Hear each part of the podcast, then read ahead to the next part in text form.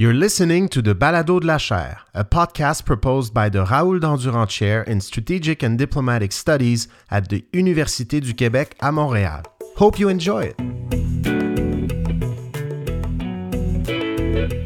Ladies and gentlemen, my name is Mulagay uh, Mondelis. Uh, I am an assistant professor of international law at Royal Military College Saint Jean, uh, and I'm pleased to, to, to be here to, to chair this panel. I'd like to um, thank all of you and our panelists for, for coming, uh, and um, of course, to the team of Elizabeth, I would like to, to say thank you. Um, our panel will be focusing on smart borders and the use of technology as new border uh, walls. Um, we will be having four presentations. Uh, first, Damien Simonneau on smart bordering and border walls. Uh, the second, um, towards the governmentality of smart borders, which will be uh, done by our colleagues Philippe Frowd and Benja- Benjamin Muller. The third by our colleague Anna Casaglia on epidermal politics, control, contestation, and violence, violence at the biometric border. And the last presentation by uh, our colleague Juan Llamas Rodriguez, I hope it's fine, uh, on hostile borders and the design of virtual reality. So it's uh, now my pleasure to turn the floor to my colleague uh, Damien on smart bordering and border walls. Thank you very much. Um, so I will try to go into directly into the subject um, to talk about, to try to exemplify the link between bordering and smart technologies, or so-called smart technologies, by illustrating my point with the case of the UK-EU border, and more specifically the UK, France, and Belgium border. And I will try to demonstrate, of course, that what happened in this border over the last two years is a great digitization process, an acceleration of the digitization process that is transforming, for trade at least, the UK France, UK Belgium border, similar to what is also happening at the US Mexico border in some points, with long line and queuing and blaming between the two states, especially the UK states and the French state, from time to time. So, this is why I will try to demonstrate um, the case of digitization of the UK EU border. In a nutshell, I will try to demonstrate that Brexit was not only about a divorce, a political divorce, it was also about a huge bordering happening with the digitization and the smart bordering process. I will try to, see, to differentiate also the fact that each relies on the evolution of one specific institutional actors in the UK, in France, and in Belgium, which are the customs. And the, the, Brexit was an acceleration for the digitization of the, of the customs and also linked to the evolution of their identity as an institution. I will try to demonstrate that. I will be based, of course, my presentation on a specific research that I did during my postdoctoral time from 2019 and 2021. So, during the negotiation of the Brexit deal and after, with the beginning of its implementation on the ground from 1st January 2021. And I had the chance actually to be supported in this process by the University of the Greater Region. I see uh, Christian here that uh, welcomed me as guest professor, so I could take time to actually interview customs authority and look at this uh, specific bordering process. So I will go first towards what, the, what is actually the smart, different type of smart bordering process that were implemented by those three states, France, Belgium, and the UK. What were the main consequences, especially on trade and logistics, adaptation of logistics for trade? And fourth, I will try to relate that based on the interviews I conducted with customs with the evolution of the digitization of border trade. Very briefly, a bit of literature, and I'm happy here to, to, share, share the panel with some specialists on, on, on, smart bordering. Smart bordering, of course, is about filtering migration, filtering trade flows, and ensuring fluidity by implementing a, a different types of mechanism of track and uh, tracking and tracing. But smart bordering is not only about the virtual, it's also about the implementation of a certain number of infrastructure based on public private cooperation, especially IT companies, but also about the interoperability, meaning the exchanges of data across national and institutional uh, um, boundaries. And moreover, there have been a, a part of the literature in critical security studies that have been developed along the last years on the knowledge production out of the accumulation of data of what is crossing, and especially for the trade, that is based on multiple usages and sometimes competition.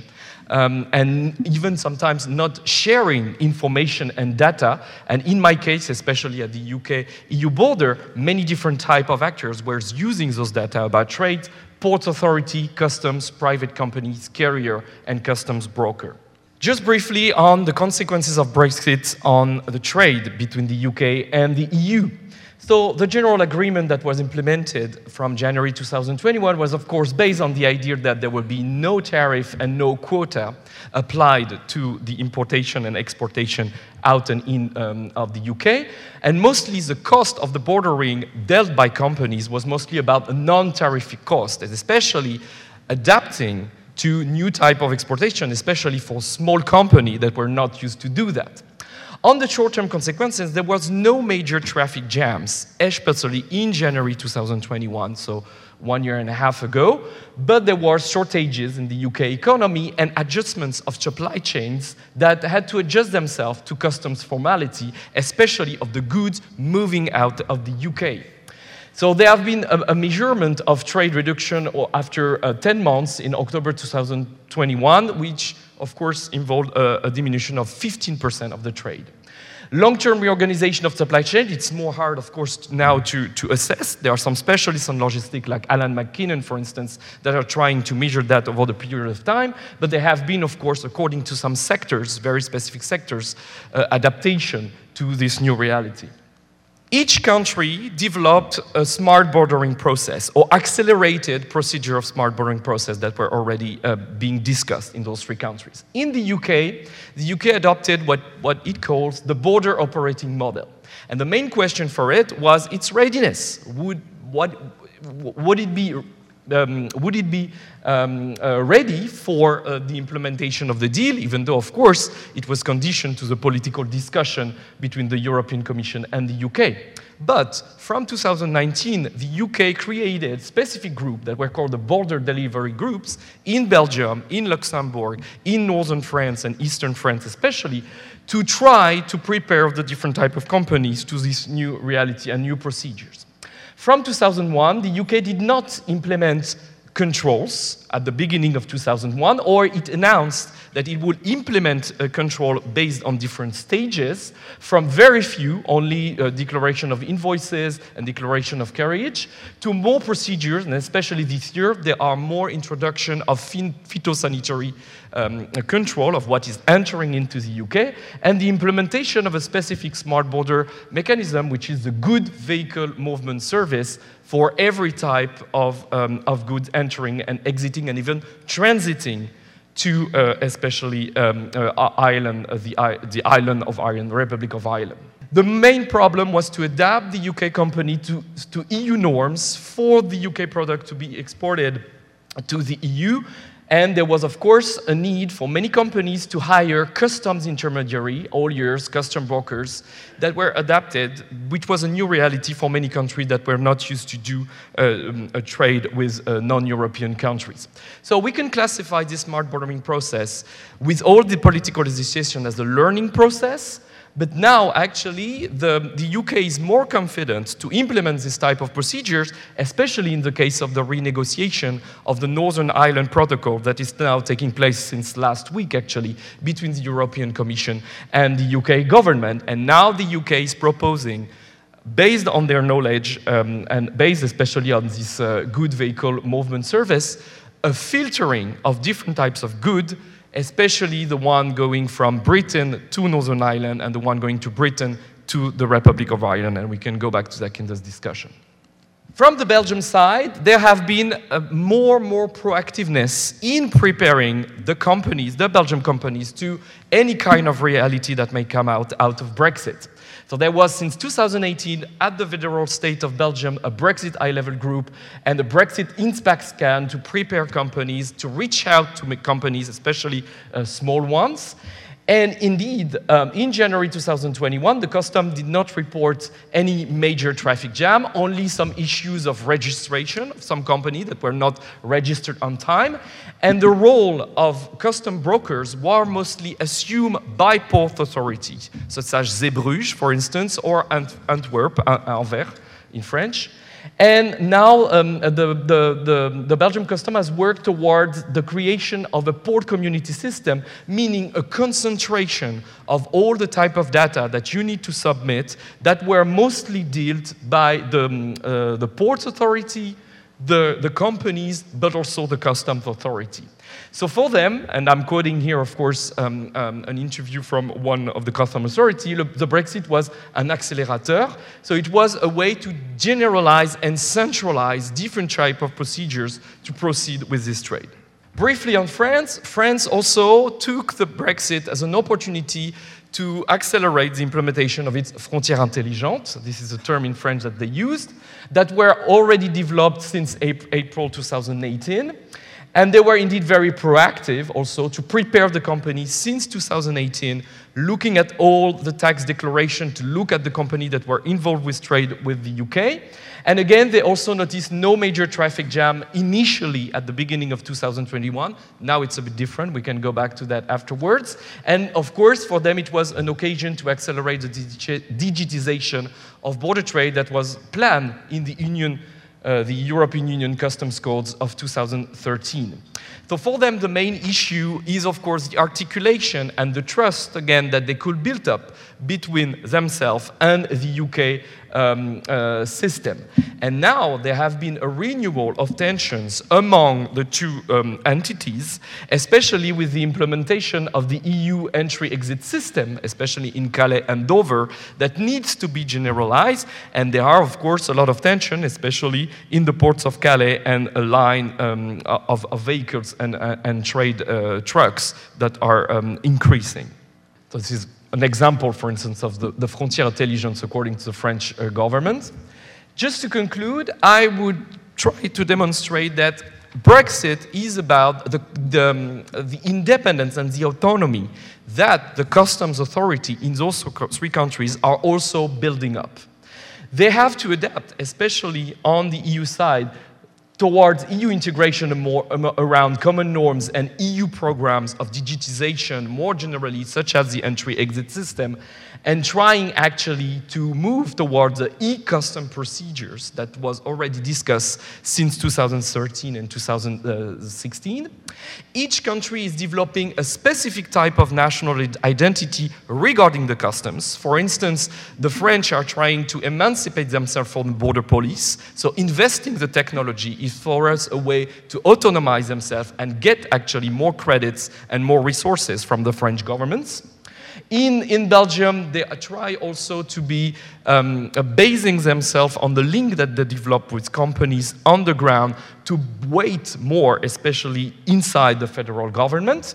So it's a way for customs to gain autonomy from other security, border security actors. It's about identity making and the link that they were able to reinforce, especially with local companies.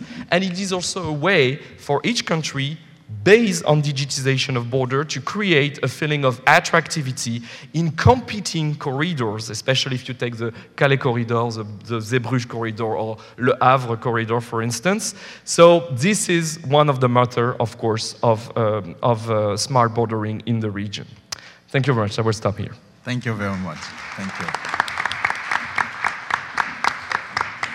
I'm now turning to um, Philippe on the governmentality of smart borders.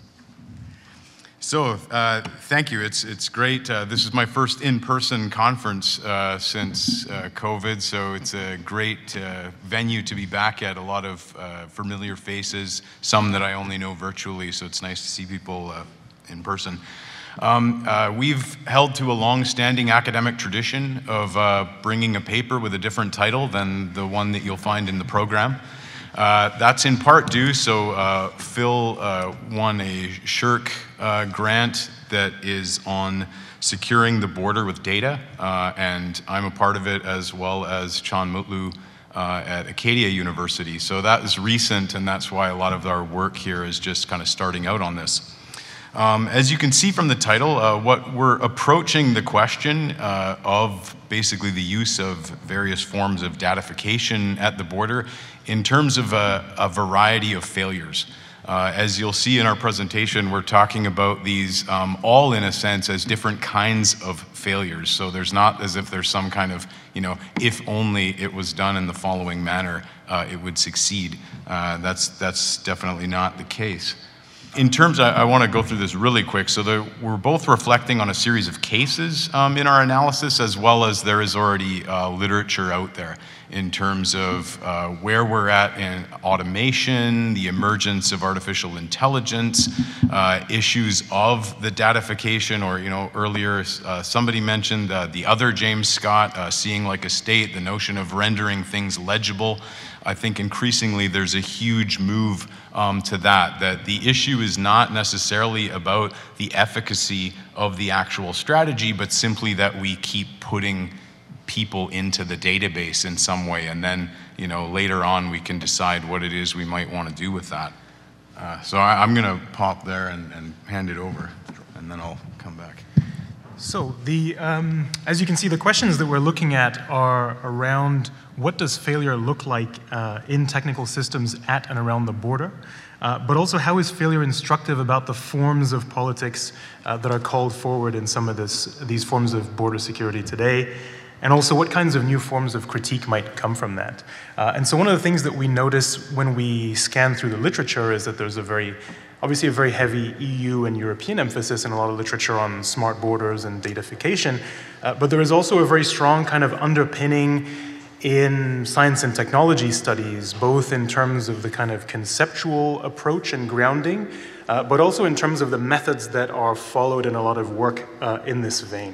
So, um, accounting for failure. So, as we've seen, and especially in the discussions this morning, what we find is that a lot of these practices and policies around border walls in fact fail, but they keep trucking on in some ways, right? They, they fail for some people, they function for others. Uh, so we're interested in this question of failure that is in fact central to a lot of discussions in science and technology studies in particular, and in innovation studies in many other places. Uh, it's central to some of the early works, uh, like the work of Michel Callon, for example. Uh, and so what we have is a kind of sustained critique in STS of this kind of realist idea of failure, right? That sort of uh, things have a kind of way of succeeding or failing objectively, and that we can identify when these things fail on those terms. And in fact, we kind of want to move in a different direction, which is to kind of acknowledge and go where the literature takes us as well, which is acknowledging this kind of socio-technical basis of a lot of these different practices. So uh, what we find is that specifically in security studies and in analyses of biometrics and other forms of data at the border, there is a sustained uh, interest in questions of uh, how these technologies fail and how they persist despite this failure. And what we find is uh, a couple of different modes of critique that are prevalent in the literature and that we identify with, but also want to move beyond. So this is the kind of final point on that slide, where we often critique technology because it doesn't work, we often critique technology because it actually works as advertised and has many negative uh, ramifications. Uh, we also have a critique of technology that's oriented around uh, the ways that it might work, but in unexpected ways. So this is often what gets called, especially in surveillance studies, this question of function creep, right? We have these sort of unanticipated effects and, and potential failures of technology. And then on the final point, we have the kind of ethical basis of a lot of these technologies, especially when we think about uh, artificial intelligence and machine learning, where these technologies actually don't necessarily succeed or fail in traditional terms, but raise a certain bundle of ethical factors that are worth uh, considering. So I'll turn back over to Ben. So the, the first case that, that we look at is probably one of the sort of least fitting cases in a way, but it's, uh, it's arisen out of what we might consider a kind of inadvertent datification uh, as a result of uh, COVID 19 measures uh, in the border and the management of COVID 19 within Canada. So, Temporary Foreign Workers Program is a long standing program in Canada. Uh, as you can see in the numbers, um, significant numbers um, of migrant labor is largely used in the agricultural industry. Uh, an, an issue that uh, required a response very quickly from pressure from the industry uh, as you know Canada nominally closed its borders, um, particularly uh, to the south, uh, in, in response to COVID-19. And so pretty quickly this had to be remedied because Canada's food security relies on it. Uh, and, and what you have is, uh, so there's not a sudden kind of datification in and of itself of temporary foreign workers, but you have the datification of COVID and regional health units start to track COVID numbers. And so what we find is uh, strange scenarios where uh, areas that don't necessarily have significantly high populations, don't have significant urban populations, suddenly have uh, really elevated levels um, of COVID cases. And so people start asking questions what's going on? How is this happening? Uh, and you quickly realize that this is a result of temporary foreign workers, the living conditions that are allowable, which actually, in many cases, um, render impossible any kind of social distancing. And historically, uh, it's also a population that, when uh, suffered health issues, um, employers were able to simply send foreign workers back um, to their country of origin, which under the conditions of COVID was also not allowable. So it presents this kind of uh, puzzle that has led to a series of policy changes, um, but it also actually stirred uh, a much more uh, vigorous public discourse about the issue. For many people in Canada, uh, the first they kind of heard of temporary foreign workers was in relation to this, and suddenly it was on, you know, CBC did a couple of uh, lengthy uh, documentaries on it. It was in the local media, and so it was this kind of inadvertent case of datification um, that then like renders this population more legible um, within the system. So that's that's kind of our first case. So the temporary foreign worker program in terms of, you know, for measuring things in terms of throughput is a relatively efficient part of the Canadian immigration system. So I'm going to speak about a slightly less efficient part of it, uh, which is in terms of the backlogs that are often faced in terms of visa processing, especially for permanent residency, skilled workers, and so on. And so faced with the backlogs of applications, the Canadian government uh, and especially the, the Immigration, Refugees, and Citizenship Canada in particular, has been trying to bring new digital tools to try and deal with these backlogs and to try and automate certain elements of the work of, uh, of visa officers in terms of determining uh, not only eligibility but admissibility to Canada. So there's been a trial using what's called advanced data analytics, according to the Canadian government, uh, that's been uh, put in place in embassies in India and China to try and triage uh, immigration applications. So the way that this is done is using past data to try and determine uh, and present to a officer uh, for decision what files might be eligible uh, for consideration. So there's a lot of downplaying that happens within the government uh, in terms of what the actual technology is doing, right? It's not making decisions, but it's making decisions in terms of triage. Uh, it is a very simple technology in terms of what it's trying to do, but in the end, actually, the government is playing up the kind of machine learning and the possibility of this technology evolving through exposure to more and more uh, immigration data. So what we have is some interesting uh, ways that this has been contested internally. So this is kind of part of our narrative about how this technology is working versus not working. So um, in the context of protests around racial justice in 2020, obviously there's a reckoning across government and some reflection in terms of what types of systemic racism or biases might exist in the system. Uh, and so what we find is that uh, a lot of employees within the immigration ministry in Canada have this kind of critique of the application of uh, data intensive and, and potential machine learning practices, wanting to avoid this kind of entrenching of historical forms of racism, right? So if we're going to be using older data to, to analyze new data in the interest of avoiding bias, we then run into these problems of biases in the historical uh, data. Yeah, I'm, I'm going to be really quick on this one um, because I think it's a, in, in, some cases it's a super important case, in others it's a less interesting one because the evolution from U.S. visit uh, and, the, and the Office of, of Biometric Identity Management uh, is basically that this has become a kind of standard in a sense um, for sort of global policy isomorphism, um, yet there is a lack of measurement uh, in terms of efficacy. So, like, whether this works or not is not part of the conversation. It's not really relevant. Um, and you see this from uh, RAND Corporation uh, reports, uh, Government Accountability Office. There's uh, the, the, kind of discussion has more to do with uh, the need to enhance the levels of customer service um, as a model within it. But beyond that, there's really not much of a conversation. So uh, it's in a sense a failure because it's, it, there's no measurement. Um, and yet this becomes kind of the, the standard bearer in a sense that we see traveling around the world. So we, we, we picked four cases despite having 10 minutes, but we'll manage. Uh, so the final case is this question of uh, apps at the border. And so many of you who have visited Canada during the pandemic and since will have come in contact with ArriveCan, uh, which was compulsory until only a few weeks ago uh, to present public health information around testing, vaccination, uh, but also to increasingly fulfill some of the kind of customs requirements for entry into Canada. So obviously there's been lots and lots of pushback from business associations, from border cities, uh, from even from the Airports Association, which is a bit uh, unexpected given that the government wants this application to make people go faster through airports uh, in a certain way. So there's a number of failures that have been identified here. So the first one is the pushing travelers into compulsory quarantine, even though the application has been filled out correctly.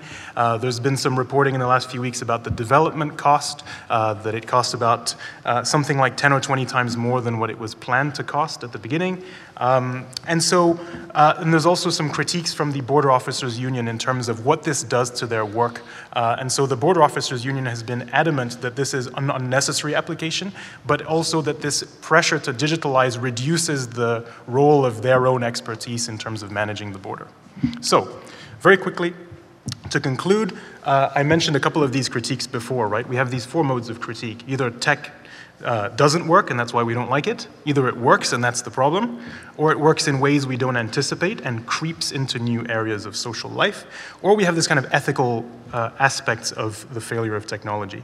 Uh, so, so we think that it's potentially very helpful, especially in an era in which machine learning is increasingly applied at the border in the name of AI and digitalization, to focus on the kind of recursive elements that are in place, right? How does this technology learn? How does it adapt to critique? How does it potentially fold in some of the critiques that we make, right? We've often heard about things like ethical AI and attempts to make these technologies respond to the kinds of things that we raise uh, at conferences like this. So, methodologically, this might push us to study things like what we could call the software level bureaucrat rather than the street level bureaucrat, right? Like the role of software designers, data analysts, and so on in making the border what it is today and focusing on these kind of questions of design. So, with that, uh, thank you very much for your time.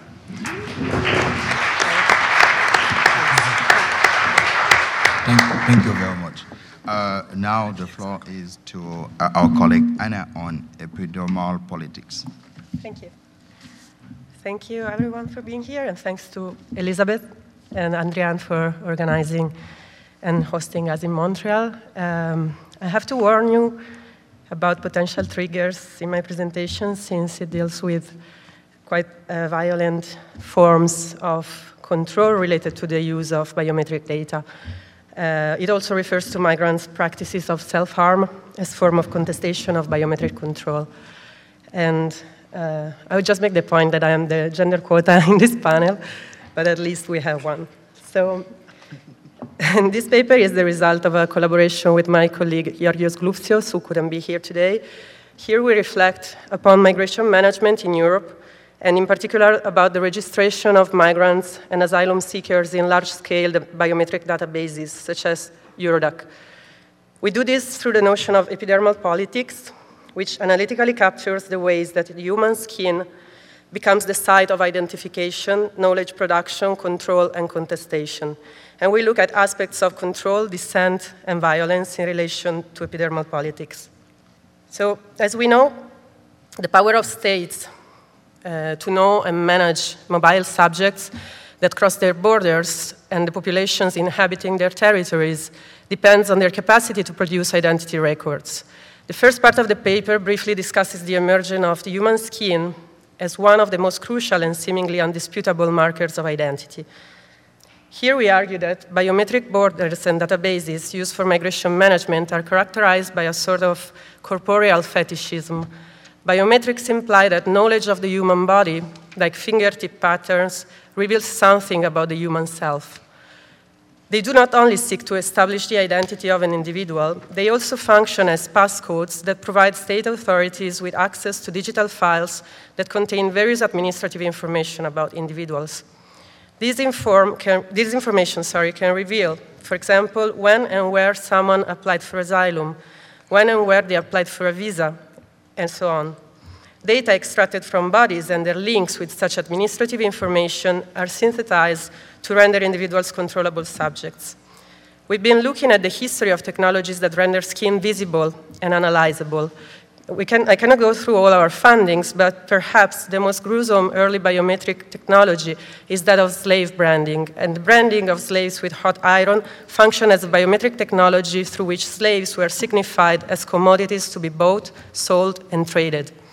The brand served also as a technology of tracking. It made the, the, mobility of slaves outside of the plantation traceable. Slaves who had previously escaped could be identified and returned to their owners. This means that slaves' future chances of escape were limited by the scars on, the, on their skin. Control, tracking, and subjugation became epidermal. We explain that the operational logic of biometric databases deployed in the field of migration management bears similarities with biometric technologies of the past, and specifically that of the brand. Non-European racialized bodies come to be branded with codes that give them meaning and identity, and that attach them to specific categories, like the, that of the irregular migrant and the asylum seeker. Racism is here a precondition for the development of biometric databases used for migration management. In the second part of the paper, we focus on how such control is enacted, and we reflect upon the various governmental rationalities that inform it. So Eurodac is the European Asylum Dactyloscopy database. It has been deployed with the purpose to facilitate the determination of the member states that are responsible for the examination of asylum applications in line with the Dublin regulation. It helps basically to determine whether an individual applied for asylum in the past or whether they have irregularly crossed the borders of a member state. A crucial part of Eurodac is its automated fingerprint identification system, AFIS, which allows the algorithmic comparison and matching of those fingerprints that authorities register at, as part of the asylum application process with fingerprints that have been captured and stored in the past. Put simply, Eurodac functions on a hit no hit basis, where a hit signifies the existence of a match established through the automated comparison between fingerprint data recorded in the central system and those transmitted by member states. Through hits, state authorities can establish whether, when, and where individuals have lodged asylum applications in the past. And if previous applications are registered, they may be deported to the country where they first applied. In the context of Eurodac, biometric control takes the form of traceability and containment. First, traceability refers to the capacity of state authorities to recreate the journeys and bureaucratic trajectories of migrants through the gathering, processing, and sharing of the digital traces that they leave behind when they encounter the state. A precondition for rendering an individual traceable is their identification, which is done through biometric matching technologies. As in the case of slave branding, fingerprinting supports mobility tracing since it allows for the reconstruction of the history of asylum seekers. Secondly, containment refers to the ways that the state authorities slow down, intercept, and redirect migration mobility, migrant mobilities. This is done, for example, through the application of the Dublin regulation, which requires people to apply for asylum in the first country they enter. Fingerprinting as a tactic of mobility management embraces the impossibility of blocking and spatially confining mobility. The goal of control apparatuses is not to block mobilities by building some kind of fortress Europe, but, as Tazzioli highlighted, to trace, reconstruct, and ultimately to redirect it in the form of deportation. The precondition of this is the, digi the, digital epidermization of migrants and asylum seekers that allows for their localization and the determination of whether and where they applied for, for asylum. Besides containment and deportation, biometric databases are related to practices such as prolonged detention and physical violence or, or threats thereof, used as tactics to coercively fingerprint migrants. Back in 2014, in response to low fingerprint registration rates in Greece and Italy, the European Commission published a set of best practices for upholding states' obligation to take fingerprints in the context of Eurodac. While most of these guidelines were about modes of counseling to persuade migrants to provide fingerprints voluntarily, it is striking that the document specifies that for the purpose and when necessary, the use of force proportionate to overcoming objection with full respect for the physical integrity and dignity of the person is appropriate. And here you have the quotation from the document. In addition, the document also contains indication about the legitimacy of longer term retention for people who resist fingerprinting by either burning their fingers or by using glue on them, for example. So these people will be in detention until their fingers heal and it is possible to register fingerprints. We could see how, in reality, such guidelines have been translated, at least in some cases, into direct physical violence, as well as threats of violence. Indeed, a report by, by Amnesty International published back in 2016 revealed cases where migrants have been beaten and hit with some kind of electric shock baton. The report also presented stories of migrants who experienced sexual harassment, as well as stories of people who consented to fingerprinting after witnessing violence. The final part of the paper discusses forms of dissent to biometric control. Many asylum seekers do not want to provide their biometric data precisely because they know how that would impact their possibility to self determine their mobility. And they are very much aware that fingerprinting makes them traceable and controllable subjects. Consent is difficult to obtain, and, that, and when consent is obtained, it is often under some form of coercion. There is one specific act of dissent that, at an, an, epidermal level, exceeds biometric control, and that is fingertip burning and mutilation. There are no official reports that provide detailed information about the extent of this phenomenon, and we cannot precisely know the number of cases of migrants and asylum seekers who have injured their own skin to delimit the control capacities of the state and prevent potential future deportation. We have, although, encountered several examples of practices of dissent and resistance to biometric control. For instance, back in 2015, a group of 200 Eritrean migrants protested in Lampedusa against the practice of fingerprinting, fingerprinting, claiming their freedom while shouting, We are human beings. Another example of dissent is the practice of burning or mutilating fingertips. Asylum seekers are adopting this practice to prevent identification by state authorities. This made the news for the first time in Sweden back in 2004, when in a Swedish radio station, an 18 year old asylum seeker described that he had burned his finger after applying for asylum in Italy. And you can read his testimony here. Self directed violence in the, form, in the form of fingertip burning and mutilation is a way to escape digital epidermization and a mode of self determination. To be clear, fingertip burning and mutilation are act of, acts of dissent within a structure of oppression they are self damaging and they do not completely free migrant subjects from control. However, with these practices, migrants attempt to reclaim their freedom of movement by dissociating their embodied selves from the digital epidermal traces that they have left behind when they encounter the state. So, to conclude, our aim in this paper is to continue reasoning on the ways in which violence is embedded in biometric border control and to see how this forms part of a continuum of racialized epidermal politics of exclusion and monitoring of black bodies. By inquiring into the registration of migrants and asylum seekers in biometric databases like Eurodac, we reflected upon how human bodies and skin specifically become the sites of border control, violence, and dissent. Through violence, the authority is inserted on the individual bodies of people on the move. Thank you very much. Thank you very much. Our last presentation on um, hostile borders and design of virtual reality by our colleague Juan Llamas Rodriguez.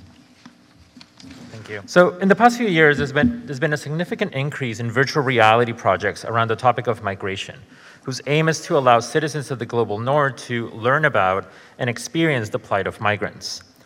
Much of the writing on this project has revolved around the question of empathy. Supporters argue that because of its immersiveness and realism, virtual reality allows stronger, more successful identification with the disenfranchised communities it depicts. Now, many experts have rightly criticized the central flaws of empathy thinking. As psychologist Paul Bloom argues, empathy may spotlight certain people in the here and now, making us care more about them, but it leaves us insensitive to the long term consequences of our acts. Empathy discourse ignores how identification with the narratives plays on dominant forms of representation, including, in these cases, translating the experience of migrants into victim tales that users can readily consume. Users of VR empathize with the formal structures of the narrative, not the actual people whose lives these stories are exerted. Empathy prioritizes the empathizer, not the object of empathy. So because I agree with, just, with these insights broadly, my presentation is not really dwelling on the question of empathy in VR, but instead I present an alternative form of experiencing and reflecting on these VR projects that I call reading for hostile borders. So instead of dwelling on the question of whether users empathize with an immersive story, I propose that we turn our attention to whether and how these projects replicate through their design the very norms and structures of the border regimes that they purport to critique. And I'll use just one example. Carne y Arena, the virtual reality installation created by Alejandro González Iñárritu and Emmanuel Lubezki, where patrons are supposed to experience in six and a half minutes the trials of crossing the US Mexico border through a VR immersive story based on personal anecdotes collected by the director from people who have migrated in this manner.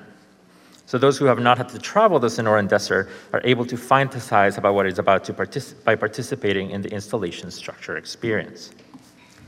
I analyze how the exhibition spaces of Carne y Arena in particular contradict its purported aims for migration justice. Focusing on the design of the installation rooms, I demonstrate how it formally reinforces normative bordering logics, even while narratively bemoaning the enforcement of such logics in the outside world. Ultimately, Carne Arena asks us to feel as migrants while avoiding any reflection on the structures that render migrants precarious and on ours, the participants' implications in those structures. So, if people haven't um, tried Carne Arena, I'll briefly give you a sense of the structure of it. It consists of three main rooms. In the first room, you go in, you take off your shoes and your socks, and you place them in a locker. You wait for an alarm to go off, and then you proceed to the main VR stage which is mostly totally dark. Um, and it's covered in sand. This is where you get the VR backpack and you put on the headphones, and then you go through the sort of six minute um, story. And then in the last room, it's sort of this long corridor where you can find the stories of the various migrants that inspired the VR film. And then, if you so uh, feel, there's a guest book that you can sign at the end about how the experience changed your life. In the interest of time, I'm only going to delve on one of the rooms, namely the first room, or the antechamber. So this is one of those slides. Uh, before entering the main room, you must pass through this small room with white walls and a low ceiling. There are six metallic benches spread out across the space. Thrown across the floor are objects left behind in the deserts, a toddler's sandals, improvised canteens, slippers made out of rag and twine.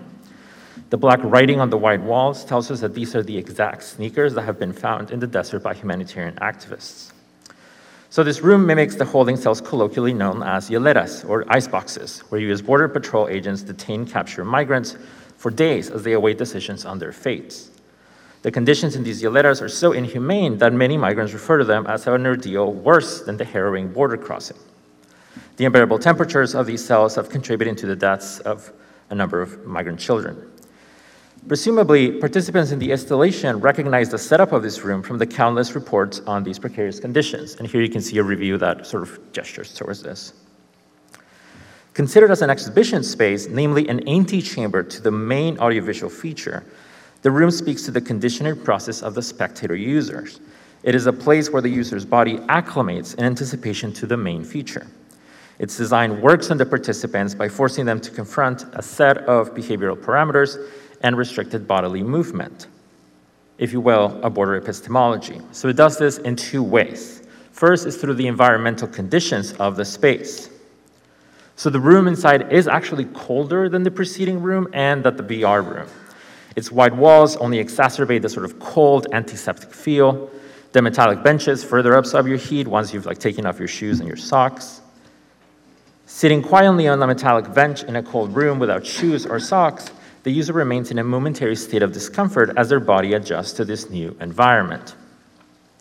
So here's the second mode that the room fo fosters a logic of restricted bodily movement, and that is through waiting. So after you've taken off your shoes and your socks and you put the belongings in your locker, you must wait. You wait for an alarm to go off and for the red light to tell you that you can move on to the next room.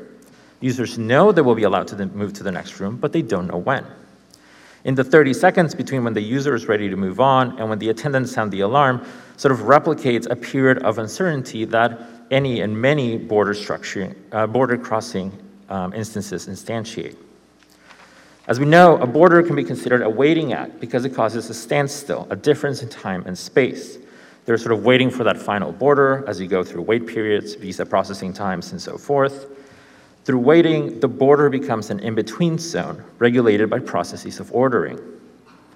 The different temporalities of waiting thus produce subjectivities at the border. The most privileged bodies get to move faster, while the least privileged are held indefinitely. Now, waiting in this first room will inevitably be felt different by different users. For instance, those who have been subjected to secondary inspection at an airport because of their name, skin color, accent, or citizenship in some ways already understand this kind of border practice of waiting. These users may be reminded of such spaces in the waiting period to be allowed into the VR room. In contrast, those who have never been through a secondary inspection at a border checkpoint, those for whom borders rarely been limiting structures, may be unfamiliar with the specifics of spatial regulation instantiated by border bureaucracies. So what I'm getting at here is that there is a potential for a sort of critical reflection on borders if participants can connect the brief experience in this room to broader structural um, social factors. However, the installation script doesn't really facilitate such critical engagement, and it kind of just um, puts it on and, and ignores it in favor of the VR experience. It has to be a sort of critical orientation that us as users bring in. So analyzing Carne Arena for, as, by reading for hostile borders counters the installation's obstinate need to foreground empathy as their driving point of connection. This shift in critical perspective allows us to attend to how the project replicates in its design the very protocols of border bureaucracies. Considering such bordering practices as formal elements and as design choices, I think illustrates the structural components that make borders violent. And violent here means not only the ways that we know um, borders are themselves violent on migrants, but also how borders undo bodily habits and redo subjectivities. How border infrastructure not only shape the circulation of bodies across straight lines, but also perceptively mold the bodies themselves. Through their formal design, borders become the physical product of state power because they give shape to this power through the built environment. So I propose rethinking the bordering practices within Carne Arena because the quote unquote migration issues that it purports to address can't really be solved by caring more for migrants, but actually by thinking very critically about the structural issues that make migration a quote unquote problem. Any well meaning media project that attempts to address migration issues while neglect, neglecting structural disparities will only end up reaffirming the feelings of its already privileged users. Reading for hostile borders in VR projects better foregrounds the user's particular body comportment and thus provide better avenues to the interrogation of the violence that borders, the violence of borders rather than the narrative sort of empathetic appeal that most of these projects attempt to do. And in particular, the sort of alternative reading of Carne Arena here foregrounds the irony inherent in the installation's reliance on border enforcement at the same time that it bemoans the violence of borders elsewhere. Critical reflection on these body regiments, in turn, could articulate more clearly the violence inherent in contemporary border practices. And that, I think, is a much better starting point for a widespread public social change. Thank you.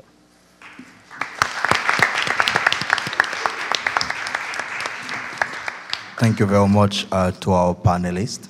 Um, an interesting panel um, on the use of technology and uh, smart borders from um, international economic relations uh, to management of epidemics, um, and finally my migration policy and resistance. Uh, I'm now uh, turning to the audience. We have about 15 minutes for discussion. Please um, don't hesitate to, to, to have this discussion with our panelists. Thank you.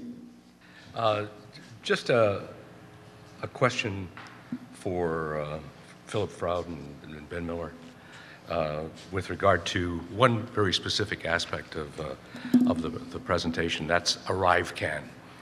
Um, you know, you're, you're focusing on, on the failures, the, uh, the setbacks, and so on that, uh, that many of these programs have had. And uh, uh I, I, just noticed that you, you brought up four major points there, but the, there's a few other points that I would like to suggest that, uh, that you consider as well.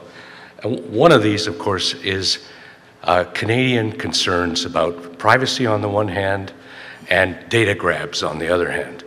Uh, and to, to what extent has uh, ArriveCAN been recognized as a bit of a data grab? You know, it's, uh, it's just tried to accumulate uh, all sorts of additional information.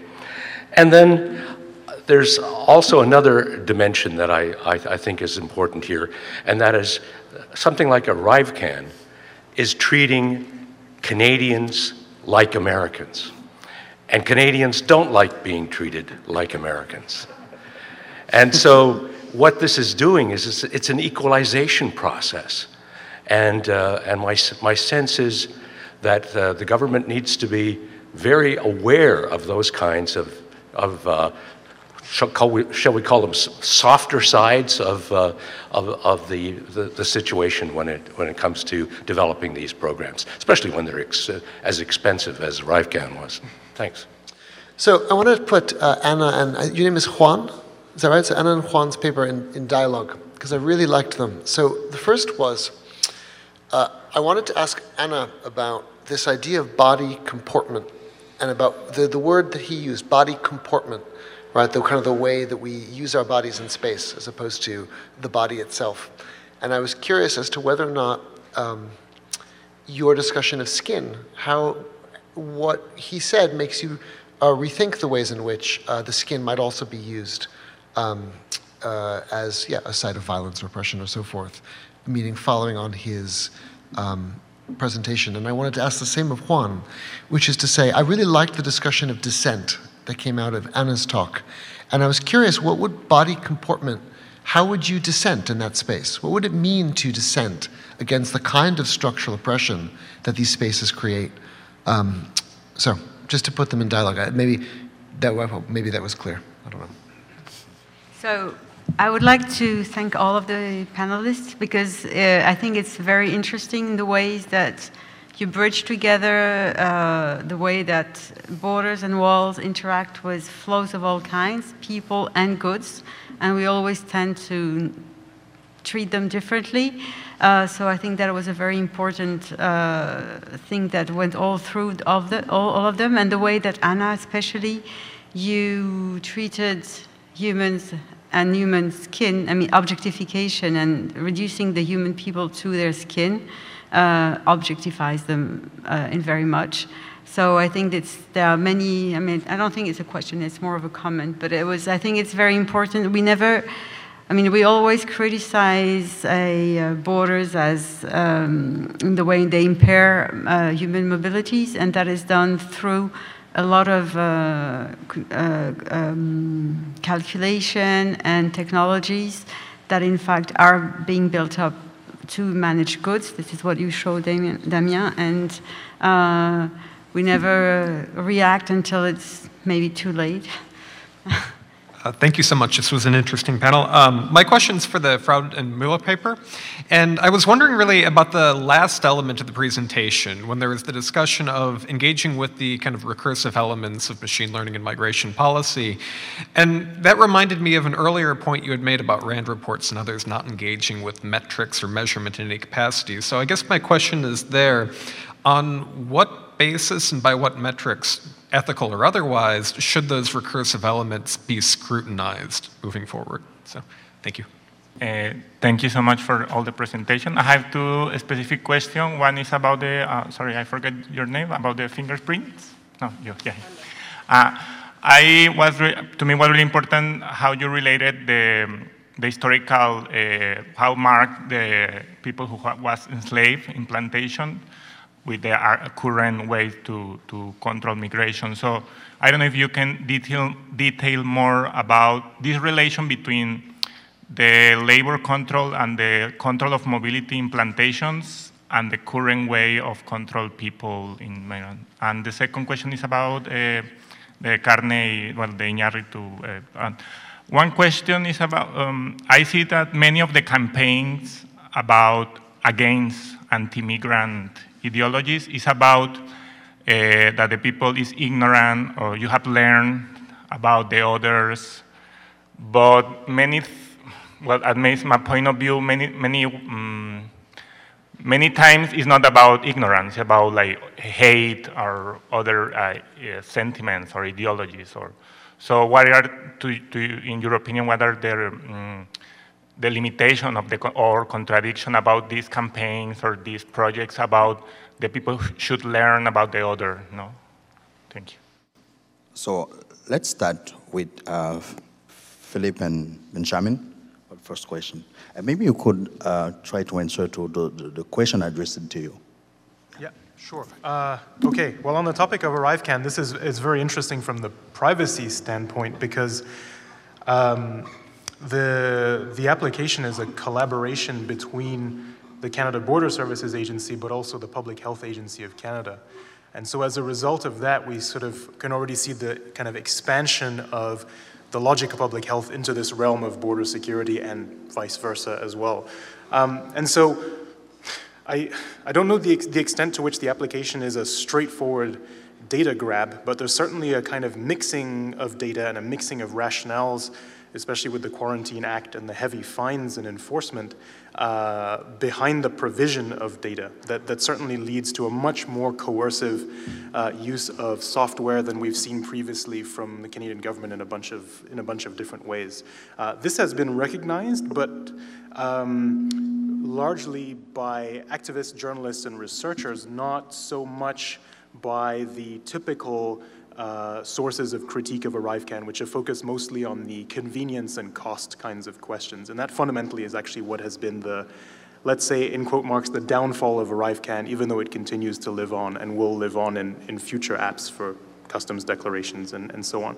On the second point about treating Canadians like Americans, I think this is a, a, a very helpful observation because I think we're used to uh, seeing the Border Services Agency in particular functioning uh, in the shadows, not necessarily nefariously, but doing things like risk analysis in ways that are kind of hidden away from us. And when we actually come face to face with the, with the need to provide data, uh, we actually see what's actually happening. It opens up the black box in a certain way. So I think this, this question of treating Canadians like Americans is interesting. I think it's also uh, worth maybe uh, adding to this the question of treating Canadians like non-Canadians, right? I think we're, we already have a heavy fingerprinting and biometric requirements for everybody who's not visa exempt. And so I think anything that moves in that direction for Canadian citizens is automatically the subject of a lot of suspicion and resistance. Uh, on the final point, I think about metrics and what basis should we use to judge some of these technologies, uh, I think that's a very, very, uh, that is a very, very challenging question, uh, especially when we think about sort of the ethical basis that we might use to judge these technologies. Uh, I, I, think here it's helpful maybe to follow perhaps some of the insights that people like Louise Amoore have suggested around kind of not so much judging the technologies based on their production and their efficiency, um, but in fact judging the types of politics that they might open or rather might close down. I think that's probably a good, not necessarily a good way to have a scorecard for these technologies, but a helpful way to think about what, uh, what they do to society more generally. I realize it's a big question, but that's what I have. I, just really quickly, so the, on the ArriveCAN, I think another dimension to this too is uh, there's a the endless dream of, of further and further pre-clearance notions, right? That, I mean, like folks generally don't just show up to airports, they, they get into a process and so like officials know what's happening ahead of time. Whereas, you know, someone wakes up and says, I'm gonna go shopping in Buffalo today and they show up. And so ArriveCAN is this little like, you know, it's, it's a candy, it's the bait and switch thing that always happens, um, at least at our border in many cases. It's like, here's efficiency, speed, and so on. Just give us us a little something um, for you to get that. Uh, so I think there's that dimension. The, the last point, um, I think, like not really anything substantive on what Phil has said, but I think um, the other point I would say is that there's an, a, a, way, and I'll speak for myself in terms of how I approach this research. So I, am not approaching it in, with any kind of um, like delusions I have about my own role as, a, as some kind of objective analysis or something.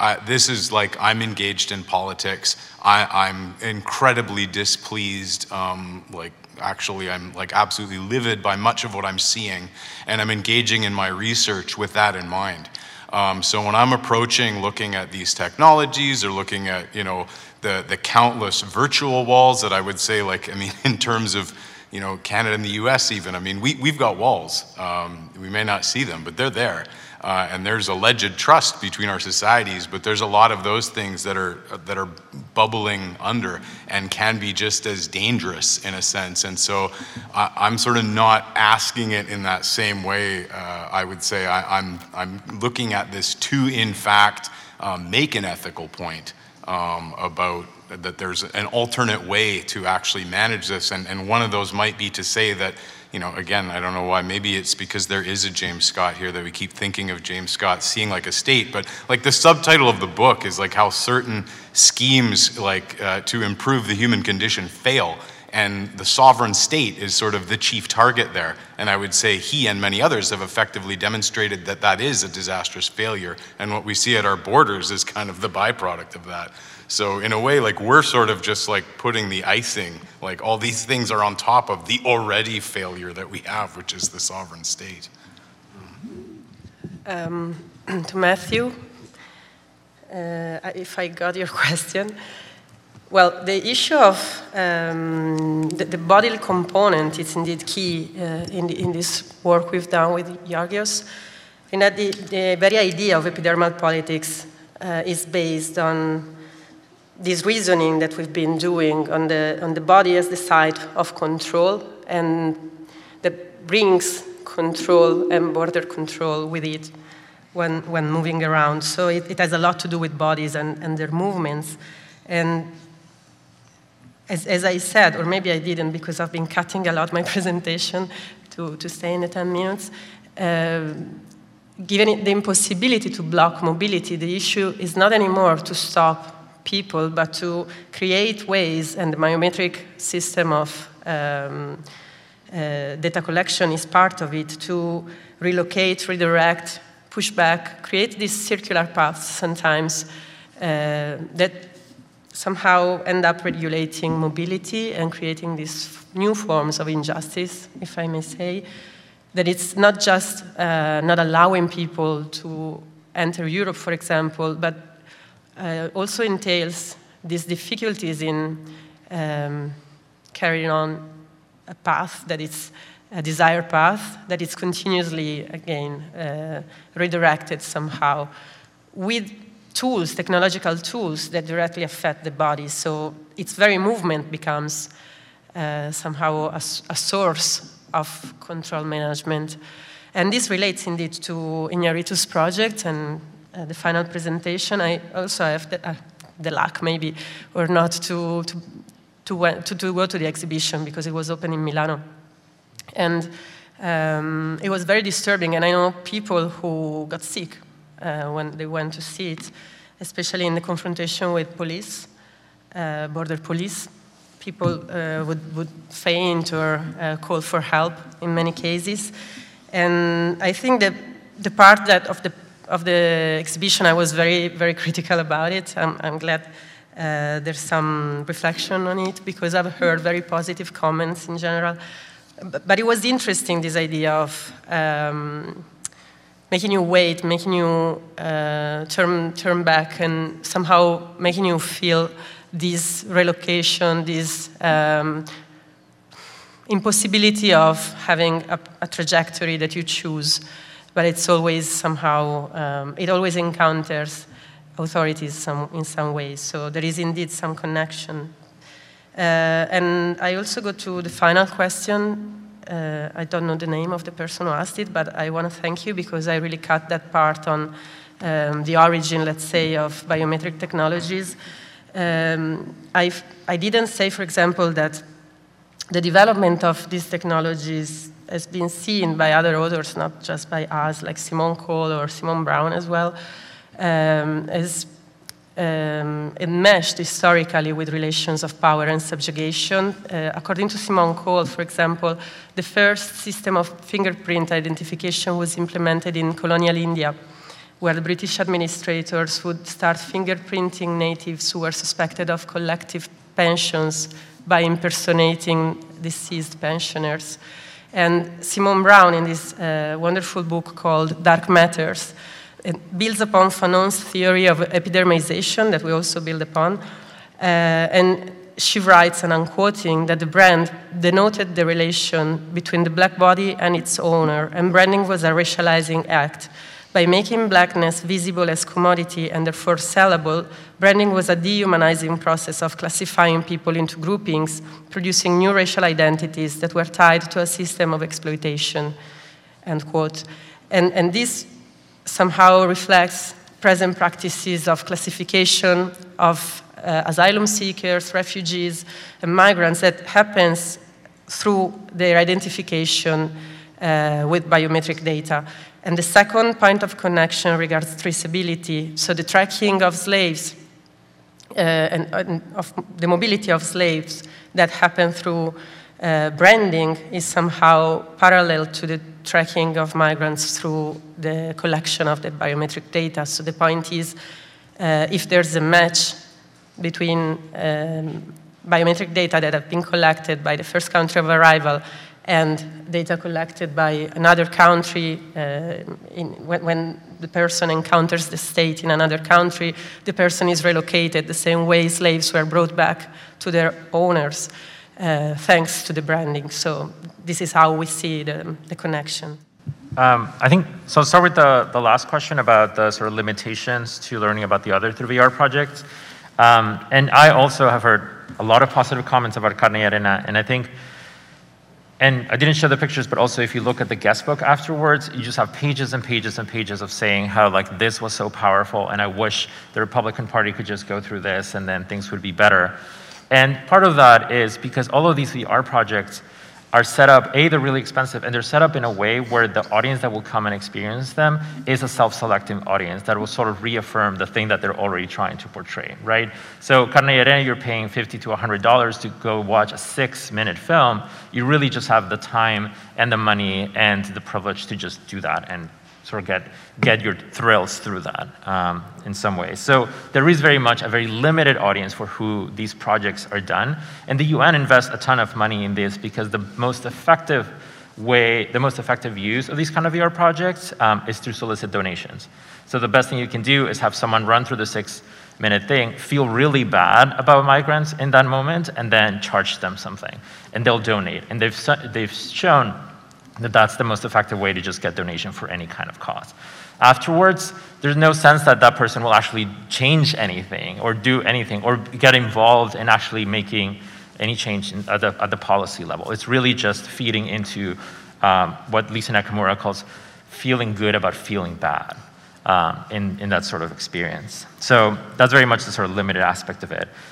Um, to the question about dissent in these spaces, so I will explain part of why I ask people not to tweet those images is that um, when you go through Carne they do ask you not to take pictures, and I took pictures. Um, and I've, been, I've done this five times now. Uh, when it was at LACMA, when it was in Mexico City, it was in Dallas earlier this year. Um, so I've done it multiple times, and I try out something different every single time. And this is part of a tradition of um, performance theory and play where it is you don't actually subscribe to the thing as they're telling you to do it, but as you're sort of testing the boundaries is how you get to learn about the thing. So in one of those, I didn't take off my shoes and my socks. I kind of was just walking around as if I was in the museum looking at the shoes that they had in the corner, um, just, just running out the time. And eventually the attendants got really mad at me and over the, uh, over the speaker, they were like, you need to take off your shoes and socks and sit down on, on the bench. So they, they themselves took on the same sort of borderline argument. Like, you're not obeying the very simple task that we told you to do, and you're not allowed to move until you sort of follow that specific task. Um, so I tried that. It asked you to, um, at another time, I actually asked, uh, interviewed one of the attendants to ask if everyone did take off their socks and shoes, um, and they said no. But at some point, we have others, so we just have to let them through. So they'll let people in to the other building, uh, to the other room, with their shoes on or with their socks on, like not completely bare feet. Um, so there are ways of thinking about, like how dissent works is if there is a critical practice of engaging with these spaces and actually taking the carne arena as like this is the border regime, how do you push back against it? I think it's a more um, fruitful, critical stance than subscribing to it. And, and, the only thing that we can learn from it is how to feel bad about um, the migrants on, on screen. And I think someone mentioned about the sort of if you're already if you're already predisposed to not care for people who are not you, right, for non-citizens or for migrants, you go in and you can actually probably get your thrills from seeing the migrants are suffering at the hands of border police, which is what you see in those sort of six minutes. Because identification uh, all the work on identification and moving image is that you already are bringing in sort of your values into it. There is no magical film or VR or anything that will change your locus of identification in that particular period of time. Um, so if you're already, you could actually go, and if you're really pro Border Patrol, go and experience it really well because Border Patrol is, acts very violently in the, in the film and just sort of buy into that narrative as well. Perfect, thank you. Thank you for listening to the Balado de la Chaire. Stay tuned to our activities and publications by visiting our social media Facebook, Twitter, Instagram, or LinkedIn. You can also visit our website at www.dandurand.uqam.ca. On this site, you can also subscribe to our newsletter. Finally, if you like this podcast, please let us know on your favorite listening platform. As usual, a five star rating is greatly appreciated. See you soon.